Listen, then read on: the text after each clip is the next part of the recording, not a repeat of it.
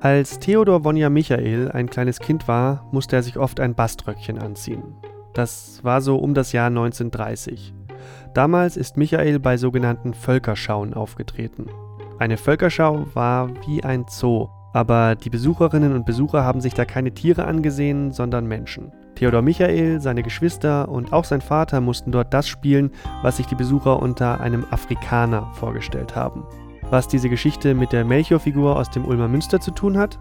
Genau darum geht es in der dritten Folge von Streit um König Melchior, der Podcast-Miniserie der Südwestpresse. Die Folgen dieser Serie bauen aufeinander auf. Wenn ihr die ersten beiden Folgen also noch nicht gehört habt, empfehlen wir euch, dort anzufangen.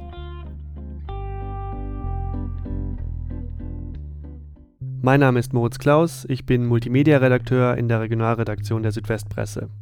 Und mein Name ist Jasmin Albantoglu, ich bin Volontärin in der Redaktion in Ulm. In dieser Folge fangen wir mal ganz vorne an. In der ganzen Debatte um den schwarzen König Melchior geht es ja um Rassismusvorwürfe. Deshalb sprechen wir heute darüber, wie allgegenwärtig Rassismus in unserer Gesellschaft ist, auch hier in Ulm und in der Region.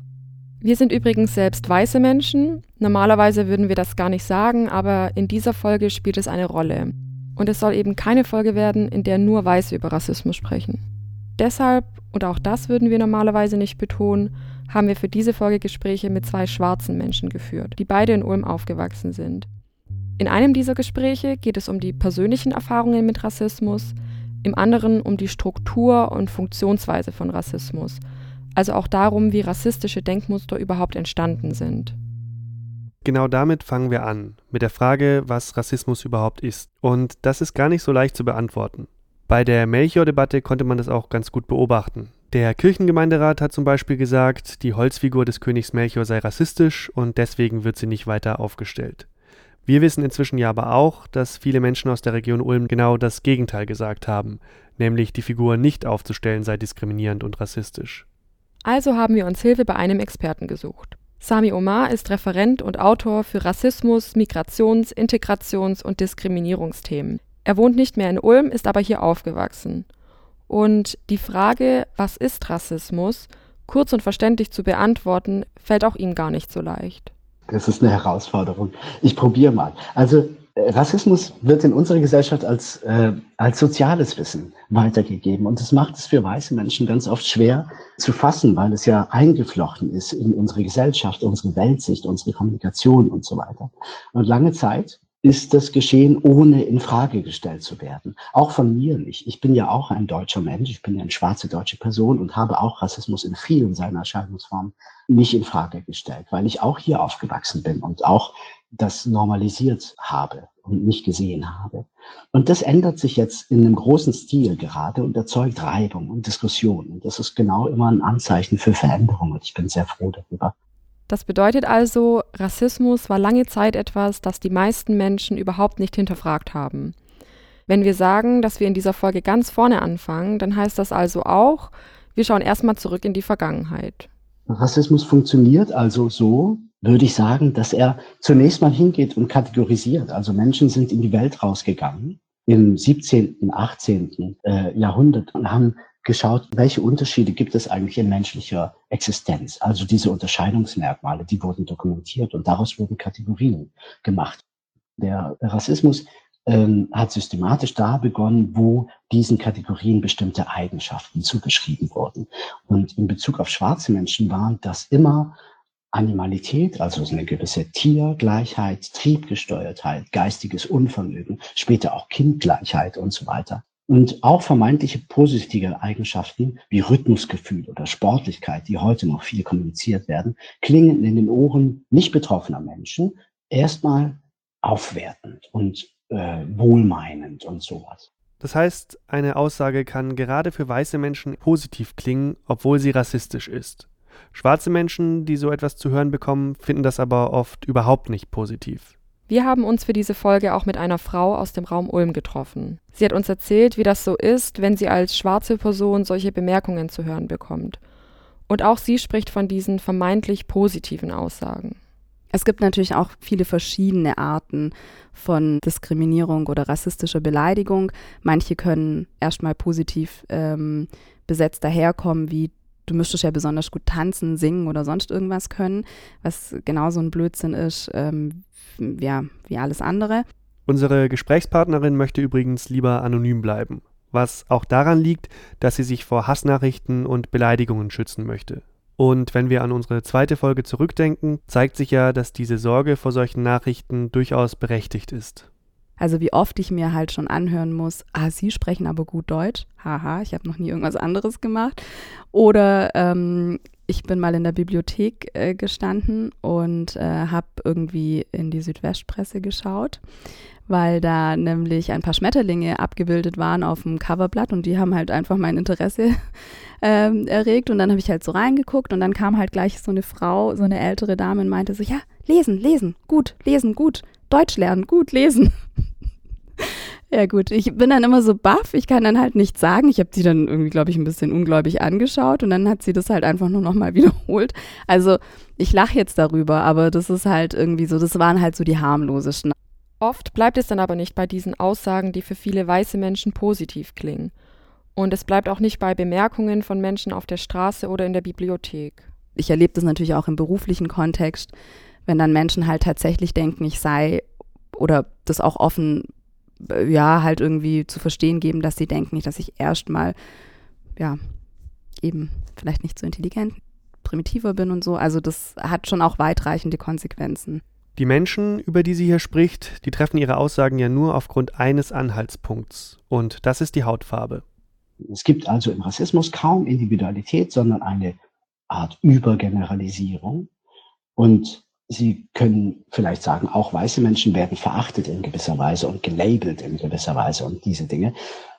Der Unterschied zum Rassismus ist, sie haben das Privileg, als Individuen verachtet zu werden. Sie sind also in diesem Sinne Personen. Ein Beispiel dafür ist vielleicht die Berichterstattung über und die Sichtweise auf Gewalttaten schwarzer oder rassifizierte Menschen, Menschen of Color in unserer Gesellschaft. Sie werden oftmals zu Eigenschaften und Problemen einer ganzen Gruppe, einer ganzen Bevölkerungsgruppe erklärt.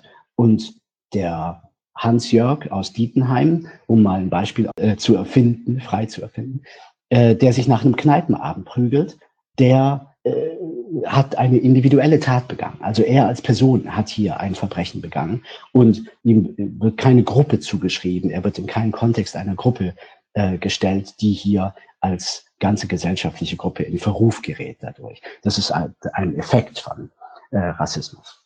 Rassismus bedeutet also, dass Menschen früher, und das ist auch heute noch so, wegen ihrer äußeren Merkmale, also zum Beispiel ihrer Hautfarbe, immer wieder als Angehörige einer Gruppe betrachtet werden. Und dieser Gruppe werden dann feststehende Eigenschaften zugeschrieben, wie die sind alle sehr sportlich oder die sind alle dumm. Rassistisch ist daran, dass diese Zuschreibungen überhaupt nichts mit der Person an sich zu tun haben, also mit ihren Eigenschaften, Fähigkeiten, auch mit persönlichen Stärken und Schwächen. Das klingt jetzt vielleicht alles etwas trocken, aber am Ende bedeutet es, dass schwarze Menschen regelmäßig diskriminiert und beleidigt werden. Und das geht natürlich nicht spurlos an einem vorbei. Ich weiß nicht, ob man sich an Gewalt gewöhnen kann. Also äh, oder an Verletzungen. Also selbst wenn man sich gewöhnen könnte, oder vielleicht geht es, aber tut es ja jedes Mal weh. Also das tut jedes Mal weh. Das ist jedes Mal eine aktive Ausgrenzung. Es ist jedes Mal eine Herabwürdigung der Persönlichkeit und auch, was das mit dem Selbstwertgefühl macht. Also wenn man jedes Mal dann aufs Neue irgendwie ja, eben beleidigt wird, ausgegrenzt wird, dann fängt man vielleicht auch selber an zu zweifeln oder kann halt vielleicht auch gar nicht so ein gesundes Selbstwertgefühl aufbauen oder ist sich dann immer unsicher oder so. Also deswegen, ähm, ja, man, man kennt es, man weiß es und vielleicht gewöhnt man sich dran, aber es tut jedes Mal aufs Neue weh und es ist jedes Mal aufs Neue schlimm.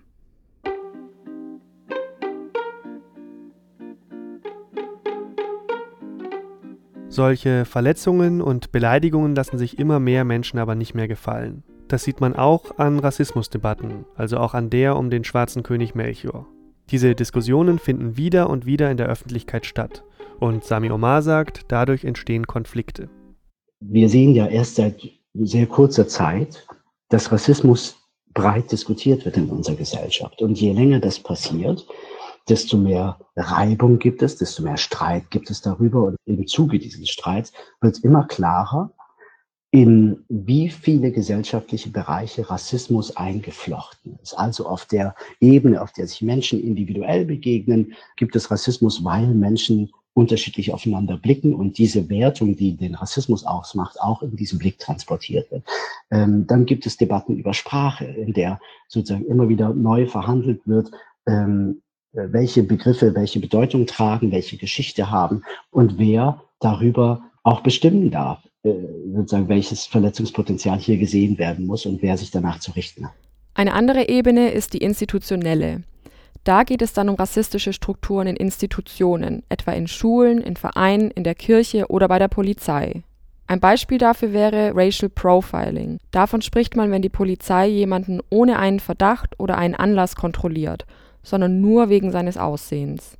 Strukturell ist es sehr schwer, in diesen Institutionen Rassismus offenzulegen und auch Diversität herzustellen, weil es dafür ein Bewusstsein über Rassismus braucht, das auch einen selbst in die Pflicht nimmt. Also sagt, das gibt es auch bei uns und wir müssen uns darum kümmern.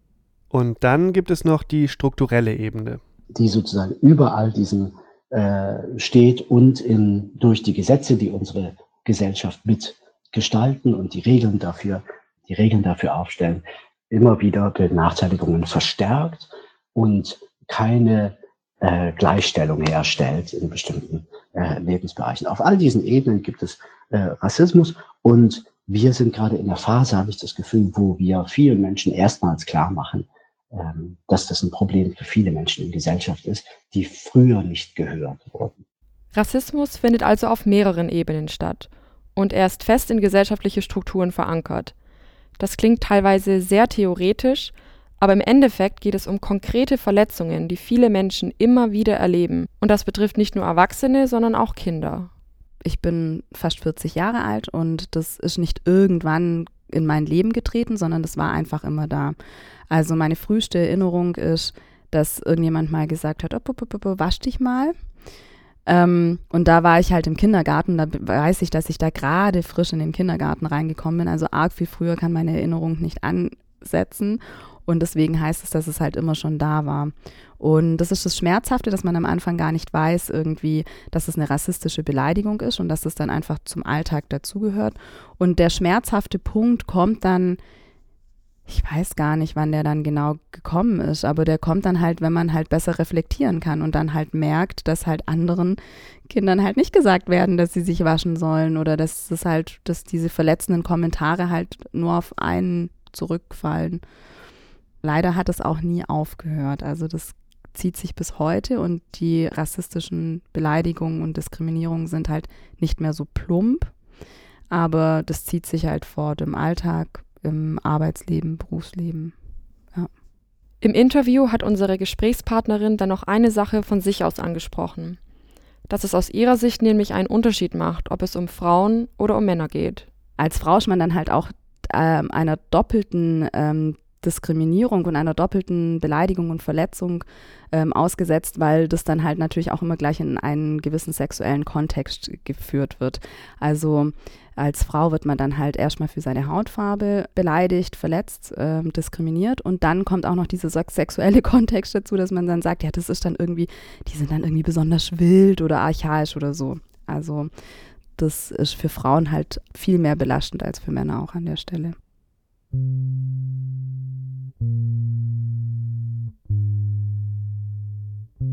Und jetzt kommen wir zurück zu der Frage, die wir am Anfang dieser Folge gestellt haben.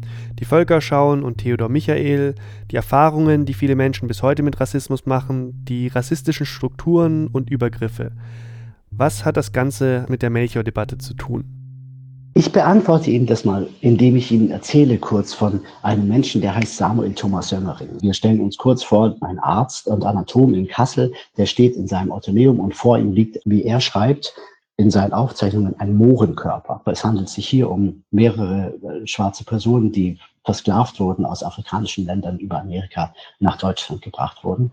Und äh, dieser Sömmering will also an denen darstellen, schreibt er, die kreatürliche Verwandtschaft des Mohrengeschlechtes zu den Affen.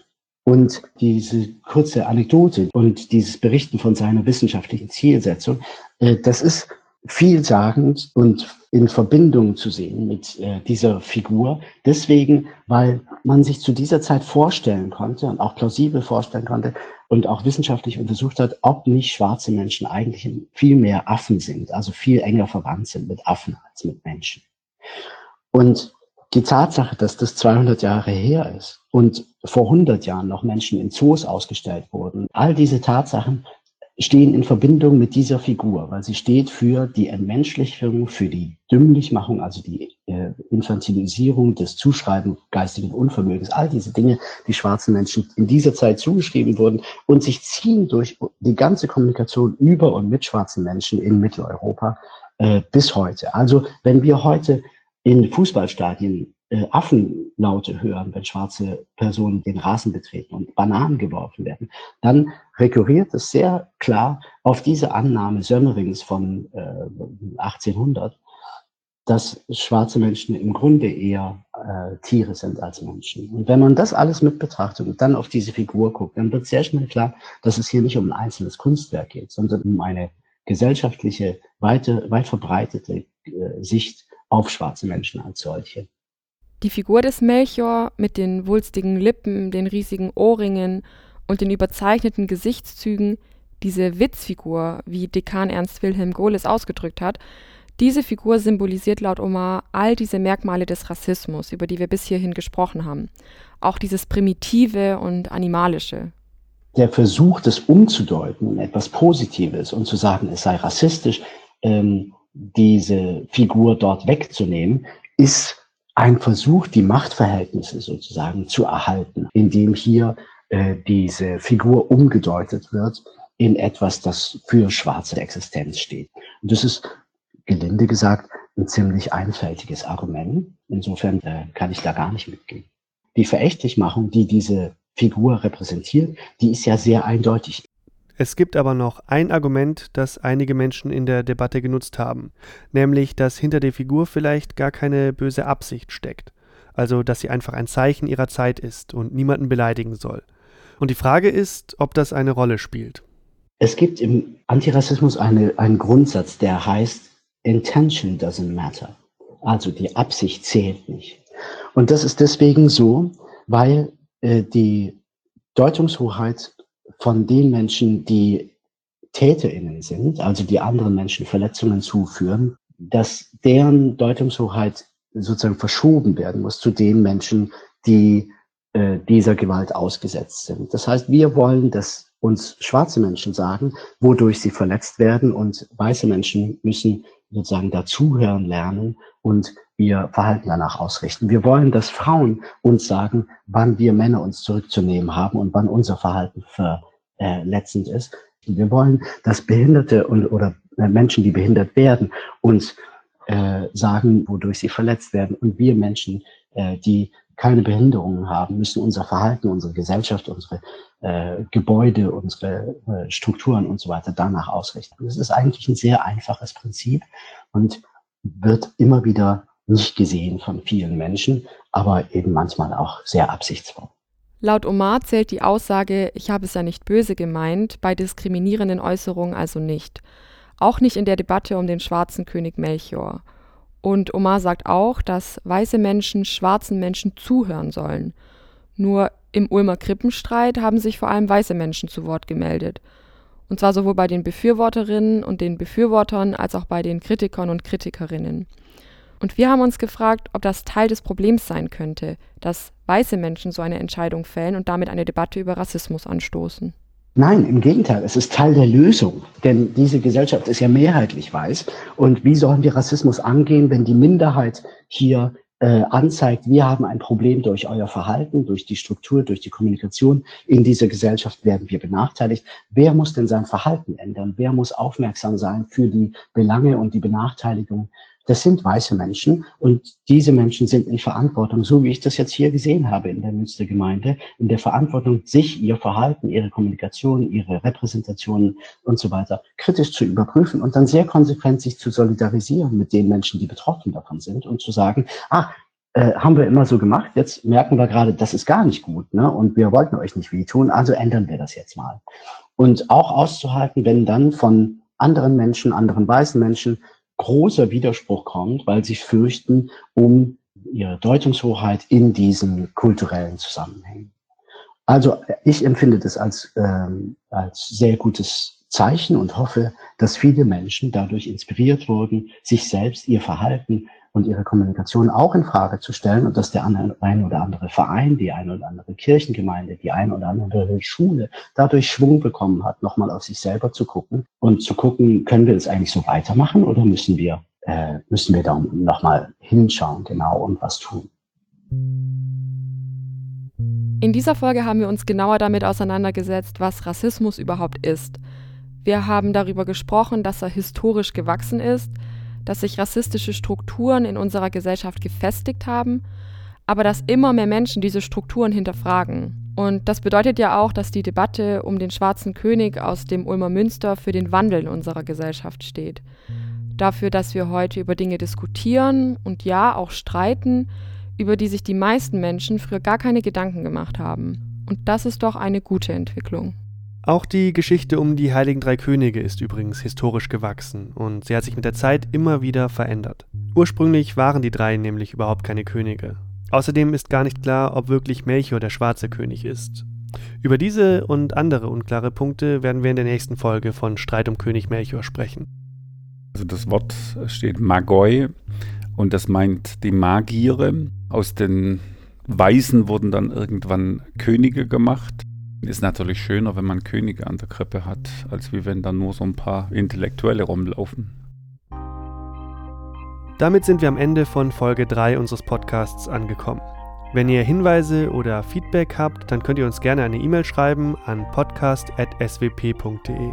Alle Folgen dieses Podcasts findet ihr unter swp.de/slash melchior und alle Podcasts der Südwestpresse findet ihr unter swp.de/slash podcasts. Hören könnt ihr uns übrigens nicht nur dort, sondern auch auf Spotify, Apple Podcasts und in den meisten anderen Podcast-Apps. Streit um König Melchior ist eine Podcast-Miniserie der Südwestpresse. Moderation, Redaktion und Interviewführung in dieser Folge Jasmin Nalbantoglu und Moritz Klaus. Produktion Moritz Klaus, Esther Lehnert und Jasmin Nalbantoglu. Grafik Benjamino Raiola.